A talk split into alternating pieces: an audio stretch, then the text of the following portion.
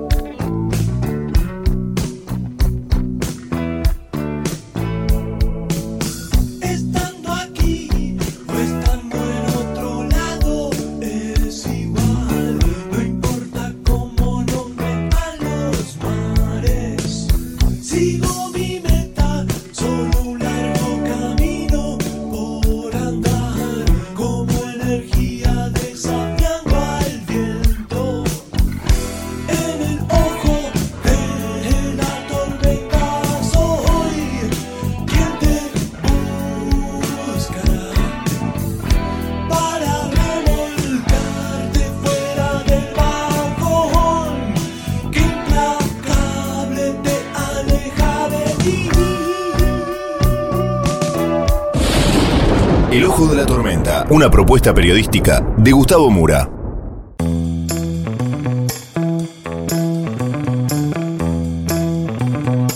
Bienvenidos al Ojo de la Tormenta. La tapa de hoy es Revuelto Gramajo. Vamos entonces con los temas del día de hoy en este breve sumario.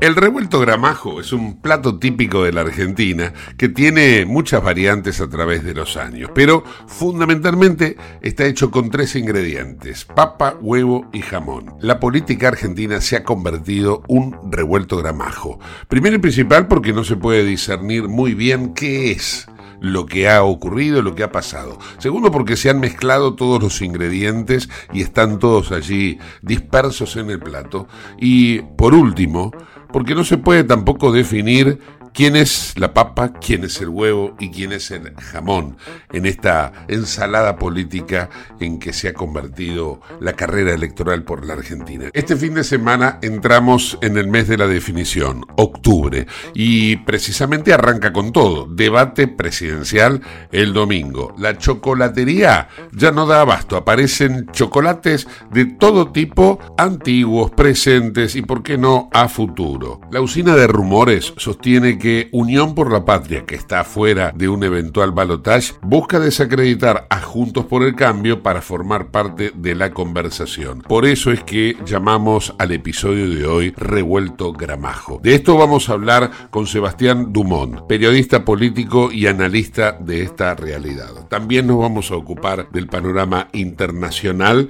en este caso con Romina Rinaldi, analista internacional desde Barcelona, España, para hablar de la del gobierno ibérico que tiene muchísimas dificultades para hacerlo. Y también nos va a comentar qué es lo que ha ocurrido con el enclave Nagorno-Karabaj que aparentemente ha desaparecido como tal. Todo esto y mucho más en el ojo de la tormenta.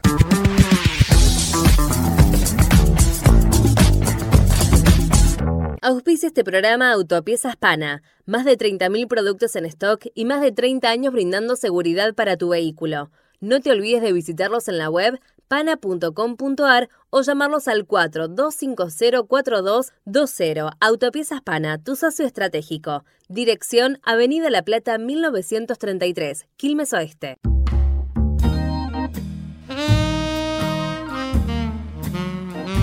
Este fin de semana es un fin de semana de definiciones políticas, porque por un lado eh, está el debate y por el otro lado, el debate presidencial me refiero, y por el otro lado comienza el mes en el cual están las elecciones, nada más ni nada menos. Sebastián Dumont es periodista político y nos va a contar cómo estamos llegando ¿no? a este tramo final. Esta sí es la recta final, ¿no, Sebas? ¿Cómo estás? Hola Gustavo, ¿cómo estás? ¿Cómo va? Gusto charlar contigo. Igualmente, como siempre.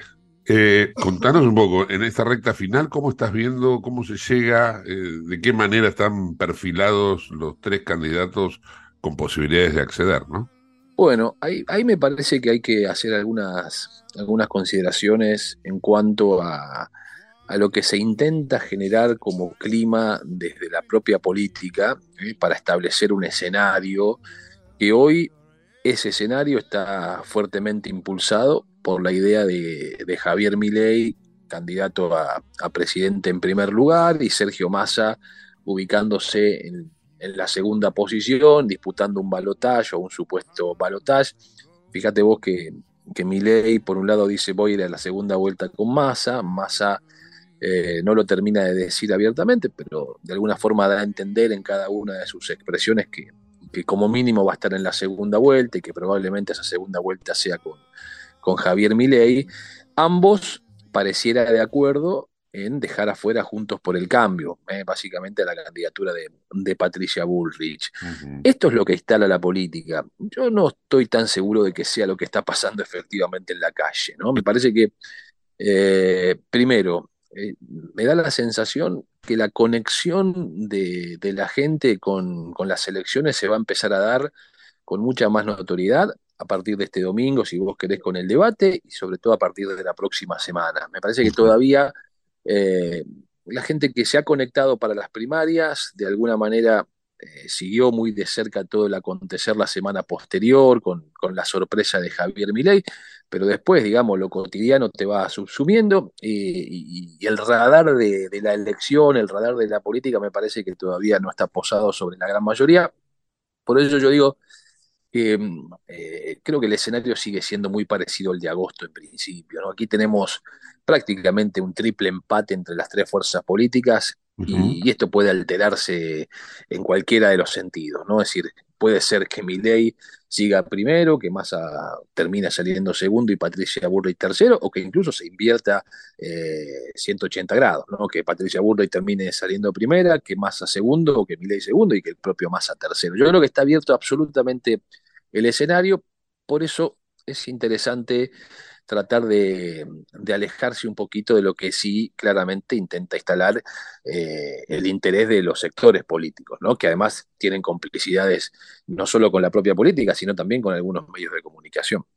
Sí, estoy en un todo de acuerdo con lo que decís. ¿eh? Pues es que eh, me lo pregunto a diario cada vez que surge alguna palabra de parte del oficialismo eh, para desacreditar o dejar afuera de la conversación a Juntos por el Cambio hasta qué punto eso no es tratar de formar opinión pública para precisamente generar el efecto de meterse en la discusión, ¿no? De estar y de, y de, no, de, de no alejarse. Entonces, con la, ese diagnóstico tuyo estoy totalmente de acuerdo. Y también con lo que creo que en estos momentos la gente todavía dice, falta un poquito, ¿no? Falta un rato para, para tomar definiciones. Vamos a dejar que corra un poquito más de agua bajo el puente a ver qué es lo que pasa, ¿no? Sí, porque además, eh, fíjate que hay, hay mucho voto que, que, se termina definiendo, si vos querés, la última semana e incluso las últimas horas antes de la elección.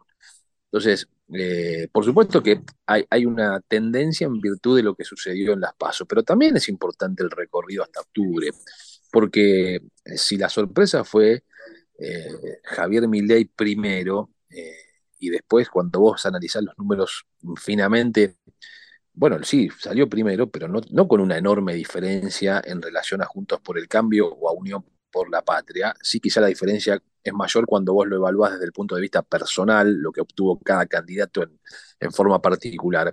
Pero por fuerza política, estamos prácticamente en un escenario de, lo que las encuestas llaman el margen de error, el resultado. Y, y, todo se tornó mucho más sorpresivo, porque en la previa nadie lo daba a Javier Milei primero, lo daban tercero. Entonces, claro, cuando vos generás una expectativa de que alguien va a salir tercero y termina saliendo primero, la sorpresa es aún mayor. Lo mismo le pasó a Juntos por el Cambio, porque Juntos por el Cambio sintió como una especie de decepción en, en, las primeras horas después de la paso. Bueno, porque la mayoría de las encuestas decían, bueno, el ganador de la primaria entre Patricia Bullrich y Horacio Rodríguez Larreta era casi el próximo presidente de los argentinos y terminó claro. sucediendo algo distinto. Entonces, mucho tiene que ver con la expectativa el resultado que después tenés, si quedás mejor o peor parado. Ahora, eh, la verdad es que también hay que mirar las campañas. ¿eh? Yo no soy, eh, no estoy tan convencido que muchas de las proposiciones de Javier Milei, que han impactado muy bien en un importante sector del electorado, terminen, digamos, siendo apoyadas de manera masiva. Eh, es muy difícil de, de, explicar por qué es competitivo, por qué podría ser competitivo el ministro de Economía de un gobierno que tiene una inflación desbocada, que eh, el dólar, digamos, eh, no, se tranquiliza, que las proyecciones de, una próxima devaluación están a la vuelta de la esquina. Verdaderamente habría que preguntarse por qué un sector político puede todavía tener posibilidades de, eh, de ser competitivo en un contexto como el que estamos viviendo. Por eso digo, me parece que aquí está todo por jugarse, es muy, es muy posible que los tres escenarios que, recién hablábamos, cualquiera de ellos pueda terminar dándose en octubre. Me parece que el debate va a empezar, si vos querés, mostrar eh, un poco más de claridad y darle la posibilidad, porque esto sí me parece que es importante el debate. Viste que hay algunos que dicen, bueno, los debates en definitiva no sirven para nada, no cambian demasiado el escenario. Puede ser. Pero también es cierto que cuántas veces tienen la posibilidad cinco candidatos, sobre todo los, menos taquilleros, de hablarle a un público que va a sumar probablemente el domingo entre 30 y 40 puntos de rating, más todo lo que tiene que ver con las redes sociales. No hay tantas posibilidades de que la gente le preste atención a la política como sí le va a prestar atención a partir del debate y sus repercusiones. Y yo creo que esto sí es importante porque puede formar opinión, ¿por qué no? Sí, claramente. Eh, Sebas, eh, ha irrumpido en, en, la escena de la toma de decisiones, precisamente, el caso Chocolate, ¿no? Y, sí. y, me da la sensación de que eso, por ahora, no se puede medir el impacto que genera. ¿Vos, vos imaginás que esto puede torcer el timón hacia algún lado?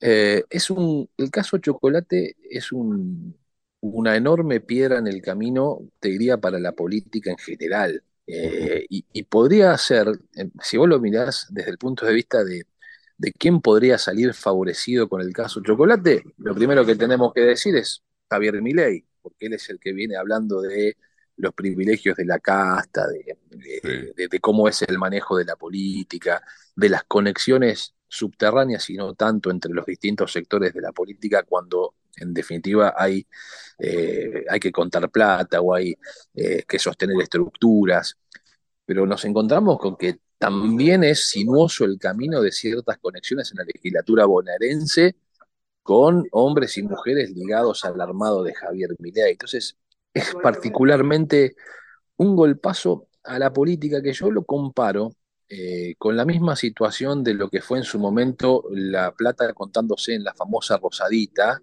O los bolsos de José López. ¿Por qué? Porque todos saben que existe en el mundo de la política, el problema es cuando te lo muestran a cielo abierto, eh, como es lo que sucedió con el caso de, Chocolate. Pero fíjate vos qué paradójico que muy pocos en la política hablan. Hay una denuncia de López Murphy, de Javier Iguacel, que lo llevaron a la justicia, eh, pero viste que no hay eh, declaraciones, yo no lo escuché, por ejemplo, a Javier Milei salir a, condenar la situación y a pedir que se lo investigue. Apenas un comunicado de, de, un diputado de su fuerza política, Nahuel Sotelo, pidiendo que la justicia obviamente actúe. Juntos por el cambio le cuesta bastante hablar de eso. ¿eh? Yo escuchaba, por ejemplo, declaraciones de Florencia Arieto hablando de la cuestión de la legislatura, y esto es información. Florencia Arieto en algún momento estuvo nombrada en la legislatura cuando formaba parte del Frente Renovador y que yo sepa no era legisladora y no se la veía mucho en los pasillos de la legislatura. Ojo con esto porque es un tema que los atraviesa a todos.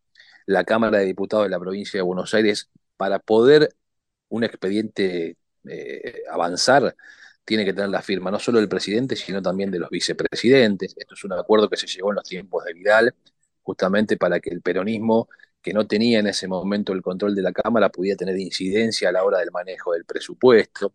Y te podría enumerar una cantidad de situaciones eh, muy, muy larga, la lista sería, eh, porque además eh, esto es una historia que, que te diría, como, como, como muchas otras en la vida pública argentina, comienza de una manera y se ha degradado de tal forma que lo que antes parecía una práctica habitual, que un legislador nombrara tres, cuatro, cinco personas, entre ellos colaboradores, y por qué no, algún familiar para engrosar sus ingresos, hoy terminan teniendo 40 o 50 empleados. Está claro que no Sí, son sí. empleados que trabajan con ellos. Ahora, eh, el- es un problema de la política, ni siquiera es un problema de un sector político, ¿no? Entonces, este, esta exposición a cielo abierto lo que va a hacer, para mí en principio, es seguir alejando a la sociedad de, los dirigentes políticos y sobre todo en un momento donde no te alcanza la plata. Yo siempre digo, cuando a la gente no le alcanza la plata, lo primero que trata de hacer es identificar quién tiene la que le falta en su bolsillo.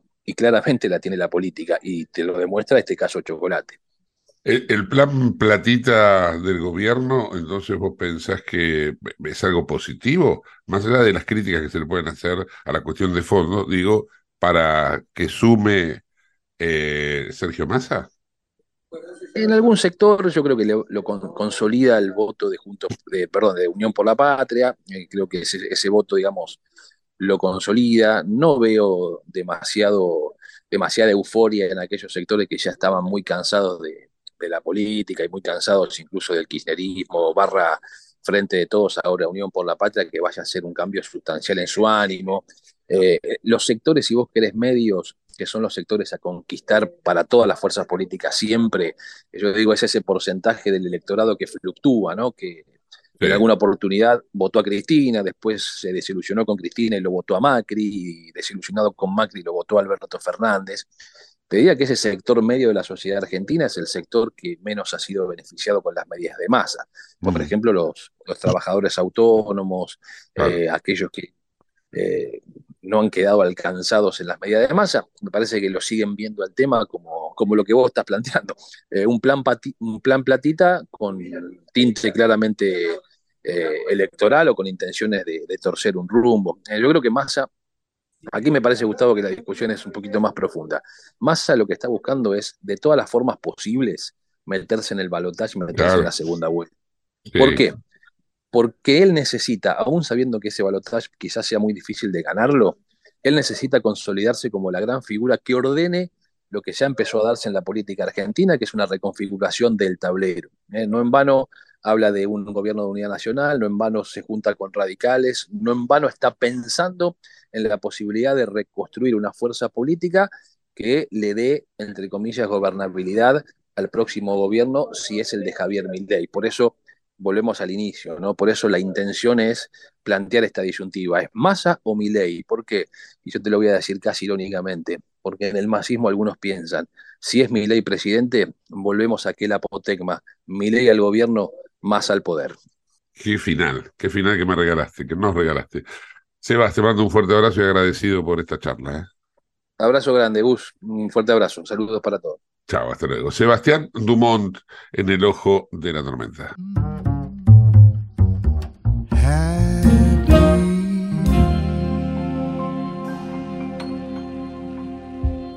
Comunicate con nosotros al 11 59 65 2020, el WhatsApp de Late. En Lubestop Banfield te revisamos el auto y le hacemos el cambio de aceite y filtros en media hora. Lubestop Banfield es un lubricentro integral donde también podés cambiar las pastillas de freno de tu vehículo. Lubestop está en el SINA 471 Banfield. Y si no podés traer el auto, te hacemos el servicio a domicilio. Instagram y Facebook, Lubestop Banfield. Ahora vamos a hacer una breve pausa y continuamos con el ojo de la tormenta. No te vayas.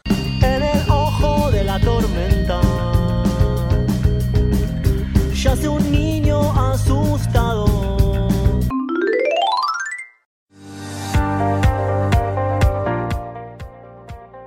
Urgente. La Subsecretaría de Atención Primaria y Salud de Merlo informa, todo paciente adulto con síntomas o sospecha de dengue debe concurrir a la guardia del Hospital Eva Perón, ingresar por la calle Pasteur, acercarse al mostrador, anunciarse y de ahí se lo derivará al consultorio correspondiente. Los síntomas del dengue son fiebre acompañada de dolor detrás de los ojos, de cabeza, muscular y de articulaciones náuseas y vómitos, malestar intenso general, aparición de manchas en la piel, picazón y o sangrado de nariz y encías.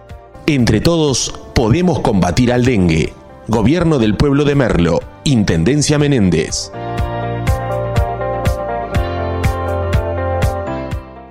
En Lanús tenemos actitud verde. Estamos recuperando 25 plazas y parques del municipio, con nuevos espacios verdes, estaciones de juegos para chicos y mayor seguridad para nuestros vecinos. Informate en lanús.gov.ar. Lanús nos une. ¿Sabías que todos los accidentes por inhalación de monóxido de carbono son evitables? Chequea que la llama de tus artefactos sea siempre azul. No olvides ventilar los ambientes de tu hogar todos los días, verificando que las rejillas cuenten con salida al exterior y las ventilaciones no estén tapadas ni sucias. Y controla las instalaciones internas con un gasista matriculado. Con estos consejos, proteges a tu familia. Metrogas, damos calor. Merlo crece en obras. La Secretaría de Obras y Servicios Públicos de Merlo avanza con el plan de renovación de la red vial. Estos trabajos mejoran la transitabilidad de las calles, la seguridad y la calidad de vida de nuestros vecinos. Ya finalizaron trabajos de pavimentación en la calle Junín entre Cervantes y Ruta 40 en Merlo Centro. Se encuentran en ejecución en Irigoyen entre Garay y Cámpora en Merlo Norte y continúan nuevas obras en el distrito. Merlo crece en obras. Intendencia Menéndez. ¿Tenés Galicia? Tenés que saber algo. ¿Tenés alguna duda? Tenés alguien que te escucha y te da atención 24/7. ¿Tenés ganas de hacer algo? Tenés muchos beneficios en lo que más te gusta. Tenés ganas de no hacer nada. Tenés una app para hacer todo desde el celular sin moverte del sillón de tu casa. Tenés todo para vivir un día a día mejor. Tenés Galicia. Tenés Galicia.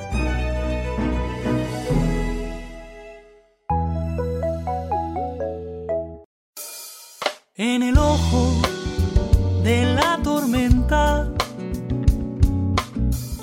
se suspira la verdad. En el ojo de la tormenta es momento de bailar. Ya tu alma vuela libre, esperando el huracán.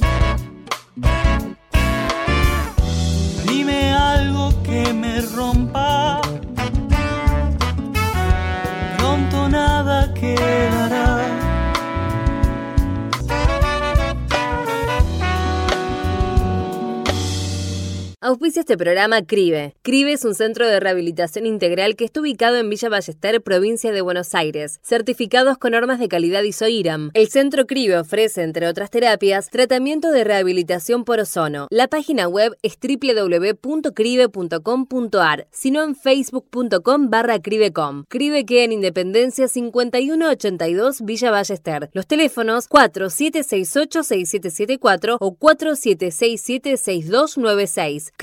Centro de Rehabilitación Integral Belepoc. España todavía no logra formar gobierno y esto le trae consecuencias desde todo punto de vista, institucional, eh, político, económico. Vamos a hablar de esto y de muchas cosas más que tienen que ver con Europa y con el mundo con Romina Rinaldi que está en Barcelona. Hola Romy, ¿cómo estás? Hola, Gusto, bien por acá. Efectivamente, como comentabas, España está viviendo una semana muy decisiva para ver cuál será su futuro político, pero sin, eh, sin la perspectiva de que esta semana se logre formar gobierno. Como yo les conté, eh, creo que varias veces ya, eh, el tema de, la monarquía parlamentaria acá en España hace que el presidente sea electo a través de un debate de investidura por los miembros de la Cámara Baja del Congreso de Diputados. Y para eso necesita eh, al menos 176 votos. Se requiere una mayoría simple, es decir, una mayoría que se obtenga a través de más sís, sí es que no. Eh, pero en la primera votación que se realizó el martes pasado, eh, Feijó, Feijó, que es el candidato por el Partido Popular, que representa a la derecha, que ha hecho una coalición y que ha obtenido los votos de la extrema derecha, no pudo lograr eh, tener esta cantidad de votos y perdió por eh, una votación en total que fue de 172 contra 178. Entonces, eh, quiere decir que, el, este, el gallego, que es de, Galicia, no consiguió la mayoría absoluta para ser investido y le dieron 48 horas para volver a pronunciarse sobre su proyecto, es decir, que en el día de mañana, mañana viernes 29, eh, va a pronunciar un nuevo discurso al mediodía aproximadamente y se procederá a una segunda votación. En el discurso que, proclamó eh, Feijó se mostró muy crítico con Pedro Sánchez, con la amnistía que aún no fue confirmada por los socialistas en cuanto a los presos políticos de Cataluña. También reiteró varias veces frente a un, eh, a un público de, diputados que, se le reía bastante en la cara eh, que él tenía el alcance de los votos, pero que no aceptaba el precio para hacerlo, refiriéndose un poco no hasta al hecho de, esta amnistía o al hecho de, los votos necesarios que va a necesitar Pedro Sánchez para conseguir su investidura por eh, los representantes de Cataluña, ¿verdad? Se está hablando de un, posible referéndum, se está hablando de la amnistía de estos presos políticos, eh, eh, haciendo hincapié sobre todo lo que es Puigdemont, que está exiliado en Bélgica. Una locura eso, ¿eh? Él hacía, él hacía hincapié en que él los votos los tenía, que él podría haber sido investido, pero que no estaba dispuesto a hacerlo a cualquier eh, a cualquier precio. Entonces, eh, si nada cambia, el presidente del gobierno en funciones se va a mantener a la espera del fracaso, ¿no? O sea, es decir, Pedro Sánchez se mantendría a la espera del fracaso de, de para mañana y en este caso se daría que eh, le parecía, pareciera que los números podrían llegar a cuadrar para, eh, para Sánchez, ¿no? Entonces se da por hecho que si esto sucede, se renovaría la coalición que se formó en el último gobierno, que tiene a sumar al Partido Socialista, a Esquerra Republicana, a Junts per Catalunya, a Bildu, al Partido Nacional Vasco. Entonces, eh, esos serían los votos que se necesitarían, que fue los que no obtuvo eh, para, para eh, formar gobierno. De momento, nadie se ha expresado todavía las condiciones para llegar a, a tener esta cantidad de votos de parte de Sánchez, como es esta amnistía tan reclamada por los independentistas o la posibilidad de un referéndum, sea como esta eh, excusa que pondrían los, los catalanes independentistas para poder eh, obtener la, votación hacia Sánchez. Se habla un poco de lo que es la autodeterminación de los pueblos, ellos quieren que este referéndum se haga, y, por lo que han dicho, sobre todo Yolanda Díaz, este referéndum se podría llegar a hacer eh, a nivel nacional. Desde mi punto de vista, yo creo que si se da este referéndum, si se hace a nivel nacional, eh, no se, no se harían los votos suficientes para que, para que este referéndum eh, tuviera una resolución positiva hacia la independencia de Cataluña. Entonces, quizás una jugada política que haría Sumar y el PSOE sería poner este referéndum a nivel nacional sabiendo de que eh, los españoles, la gran cantidad de españoles en su totalidad, no van a votar a favor de la independencia de Cataluña. ¿Nos puedes repetir cómo es el tema de los límites, los plazos que tiene todo esto, Romy, por favor? Sí, eh, el martes pasado se realizó el primer debate que no, no logró la cantidad de votos suficientes. Mañana, o sea, el 29 de septiembre, se realiza la segunda votación del debate de investidura y si todo sigue como es esperable, dijo no va a conseguir los votos, por lo que pasaría de nuevo a la eh, formación digamos, y de un nuevo gobierno desde el lado de Sánchez. Entonces, ¿esto cómo sería? Bueno, se haría un encargo por parte del jefe de Estado en, que, en la cual Sánchez acuerda con eh, la presidenta del Congreso, que es Francina Armengol, eh, la fecha del debate de, investidura, que sería el tercer debate de investidura. Entonces, eh, todavía no está definida la fecha, se trabaja con mucha discreción porque todavía queda la fecha de mañana, que es clave y fundamental para que Sánchez pueda seguir adelante, pero se baraja octubre como un mes para que tenga lugar el debate. Eh, dicen que puede llegar a ser el 17 de octubre, o por lo menos la semana del, 17 de octubre, después de, la fiesta del 12 de octubre, que es una fiesta nacional acá en España. Eh, y a su vez también eh, tendría que ser antes del 26 y el 27 de octubre porque hay una cumbre en Bruselas de los jefes de estados, entonces yo creo que Sánchez preferiría hacerlo antes de, esa fecha. El 31 de octubre también jura eh, la Constitución en las Cortes la, eh, la, princesa Leonor, la hija del actual rey. O sea, va a haber una definición, probablemente haya una definición en España, al mismo tiempo en que probablemente haya una definición en Argentina en cuanto a términos electorales, porque el 22 de octubre es, la elección aquí. Sí. Es muy probable. Acá los debates de investidura se hacen entre semana porque es una es eh, un día que emociona el Congreso, digamos, ¿no? Que se reúne el Congreso. No es una elección. Sí, sí, entiendo, entiendo. Bien, bueno, dejando de lado España y yendo a otro punto que de alguna manera también afecta a Europa, como es el caso de el enclave Nagorno-Karabaj. Si bien está en Asia, eh, tiene una incidencia directa en el continente en el cual vos estás. ¿Por qué no nos contás un poco cómo queda Nagorno-Karabaj? ¿Desaparece este enclave? ¿A quién pertenece? Bueno, después de que la semana pasada contamos un poco todo el conflicto de esta autoproclamada república de Nagorno-Karabaj, que deja en vistas a un conflicto entre Armenia y Azerbaiyán. Eh, en, el, en el día de hoy, lo que, lo que pasó fue algo muy importante que puede dar un, cambio histórico a toda esta situación, a todo este conflicto, que es que el presidente de esta autoproclamada república, Samuel Yarajamarian, decretó hoy la disolución de la entidad separatista en el territorio de Azerbaiyán, o sea, la disolución de del, este Estado no reconocido ni por la propia Armenia eh, de, de Nagorno-Karabaj. Entonces, este decreto que, que, fue recogido esta mañana por, por distintos medios de comunicación, eh, decía que todos los órganos estatales y las organizaciones dependientes se van a disolver antes del 1 de enero de 2024 y entonces la República de Nagorno-Karabaj o la República de Artsaj, como le llaman los armenios, va a dejar de existir.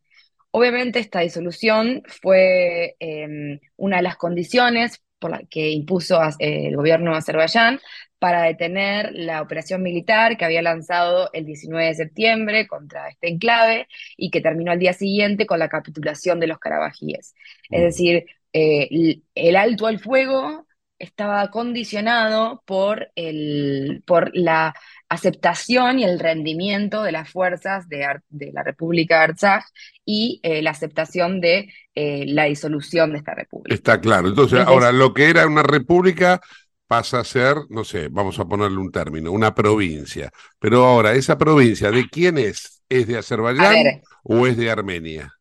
No, esa provincia venía ya siendo de Azerbaiyán. El tema es que ellos eh, eran un grupo separatista, era un enclave que se había autoproclamado república, pero no era reconocido ni por la propia Armenia, no tiene ningún estado que lo reconozca. Eh, entonces, eh, lo que va a pasar fue que va a ser que Azerbaiyán lo que hará es tomar el control de esa zona. Es decir, lo incorpora como una, como una región propia, claro. Recordemos que hace unos años, eh, cuando Azerbaiyán se lanza en su, en su, nueva ofensiva, ¿no? recupera todos los territorios de alrededor del Alto Karabaj. Entonces ahora lo que le faltaba recuperar era este territorio para tener el control total. También recordemos que si en un mapa ubicamos a Nagorno-Karabaj, eh, está situado como a los alrededores de Azerbaiyán y tiene un corredor que lo da con, con Armenia. Entonces, en realidad, es solo que el, el, gobierno y el ejército de Azerbaiyán tome control de esa zona y sería parte de unificarlo con Azerbaiyán. Lo que sí pasa es que la población que está ahí es una población armenia y se habla también de una limpieza étnica, ¿no?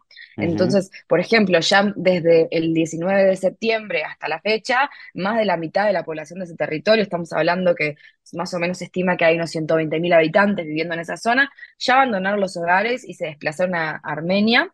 Eh, y se dice que más o menos cerca de eh, la mayoría de, estas personas desplazadas, que se supone que son aproximadamente 70.000, están viviendo en Armenia o tienen algún familiar que los acoge o ya tenían una vivienda en Armenia, porque un poco esta situación se podía devenir. ¿No? Entonces, el resto, los que no tienen eh, dónde, parar, eh, bueno, hay una ayuda humanitaria que está puesta por Armenia, lógicamente, están instalados en albergues, en centros de acogida y en otros edificios en una ciudad de Boris, que es la que se encuentra más, es la ciudad armenia eh, más cercana a la frontera con Azerbaiyán. Igual es importante como eh, hablar de este, de, esta, de este desplazamiento porque estamos hablando de que se está limpiando étnicamente a una zona, ¿no?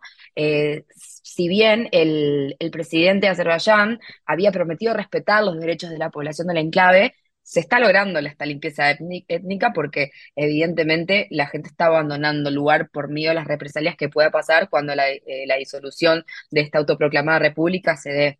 Incluso el primer ministro de Armenia, eh, Nicole Pashinyan, aseguró que en los próximos días no va a quedar ningún armenio en Nagorno-Karabaj eh, y que esto es de hecho una limpieza étnica, que lo del éxodo de estos armenios continúa eh, como resultado de una política de limpieza étnica que fue llevada a cabo por Azerbaiyán. Incluso se pueden ver imágenes en la televisión de, largas colas de automóviles en la carretera que, van hacia el centro humanitario en esta pequeña ciudad que, está desde el lado armenio.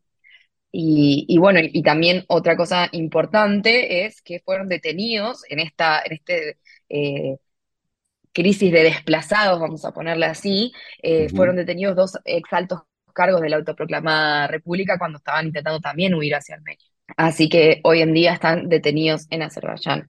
También tenemos una, una Armenia muy debilitada, eh, una Armenia que siempre contó con, con el apoyo de Rusia para todo y que hoy en día las relaciones con Rusia no están en su mejor momento. Incluso Rusia tildó a, Armenia de, hostil en el caso de que Armenia decida ratificar el Estatuto de Roma en el que ah, se amenaza a Putin, ¿no? El, próximo 3 de octubre, la Asamblea Nacional de Armenia va a debatir si ratificar o no el Estatuto de Roma, que es el tratado fundacional de la Corte Penal Internacional, que en marzo pasado emitió una orden de detención contra el presidente ruso, Vladimir Putin, ¿no? Por lo que, eh, porque se lo acusa de crímenes de guerra. Entonces, eh, ya desde Rusia se afirma que eh, sería demasiado hostil si Armenia, su gran aliado, ratificara este tratado.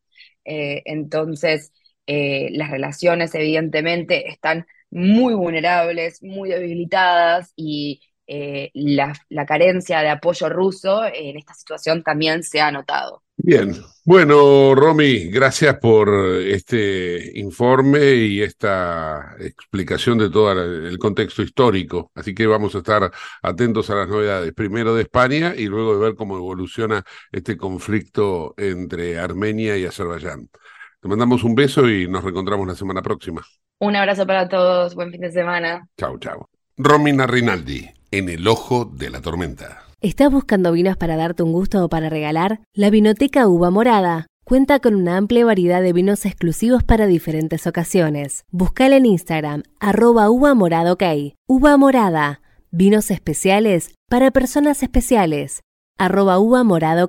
Te invitamos a conocer La Pampa, porque creemos en una nueva forma de viajar a un ambiente ideal para estos tiempos. Aire puro, bosques y fauna nativa, gastronomía gourmet, vinos patagónicos, pueblos con historias emocionantes. En La Pampa, seguro te relajás, seguro te emocionás, seguro disfrutás. Viaja seguro, viaja a La Pampa, portal de la Patagonia.